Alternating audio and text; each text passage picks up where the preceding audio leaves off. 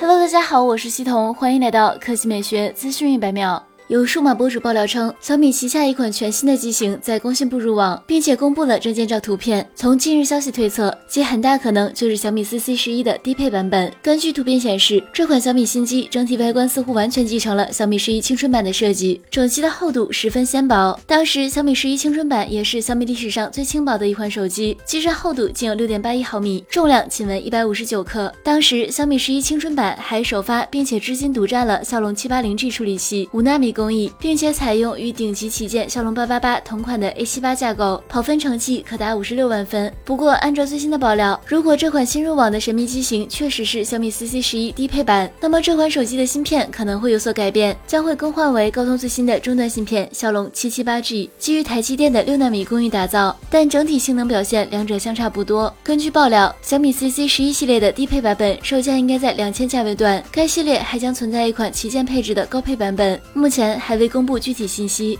来看第二条新闻，小米公司发言人官微分享了这一最新消息：小米汽车正式完成了工商注册，公司名小米汽车有限公司，注册资金一百亿元人民币。小米集团创始人、董事长兼 CEO 雷军亲自出任法人代表。小米方面表示，宣布造车至今的五个月，小米汽车团队进行了大量用户调研和产业链考察，在紧锣密鼓推进产品定义的同时，从两万多份简历中精挑细选，已搭建起近三百人的团队，并持续诚邀有志于电动智能汽车事的。英才加入。今年三月三十日，小米获得了董事会正式批准，小米智能电动汽车项目正式立项。未来十年，小米将投入一百亿美元，首期投入一百亿元人民币。雷军表示，这是他人生最后一次重大创业项目，他愿意押上人生全部的声誉，亲自带队为小米汽车而战。好了，以上就是本期科技美学资讯一百秒的全部内容，我们明天再见。